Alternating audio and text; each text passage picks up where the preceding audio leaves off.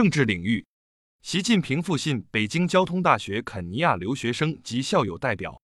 习近平总书记关于制造强国的重要论述学习读本出版发行。经济领域，广东省二零二三年地区生产总值达十三点五七万亿元，增长百分之四点八，是全国首个突破十三万亿元的省份。法治领域，中国的反恐怖主义法律制度体系与实践白皮书发布。公安部消息。二零二三年共立案侦办走私等违法犯罪案件四千九百五十九起。科技领域，一月二十三日十二时零三分，利剑一号遥三商业运载火箭在我国酒泉卫星发射中心发射升空，将五颗卫星顺利送入预定轨道，飞行试验任务获得圆满成功。民生领域，中共中央宣传部、中国国家铁路集团有限公司。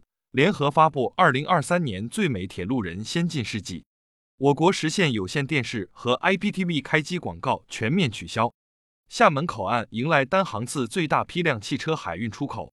一月二十三日二时零九分，在新疆阿克苏地区乌什县北纬四十一点二六度，东经七十八点六三度发生七点一级地震。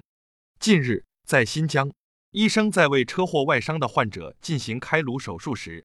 突然发生地震，整个手术台都在摇晃，但医护人员按住手术台，坚持把手术做完。网友评论为这份坚守点赞。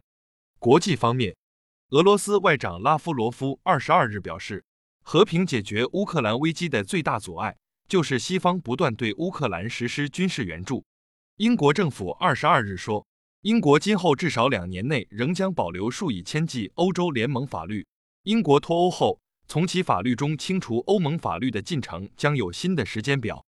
当地时间二十三日凌晨五时二十分许，乌克兰首都基辅拉响防空警报，随后乌全境拉响防空警报。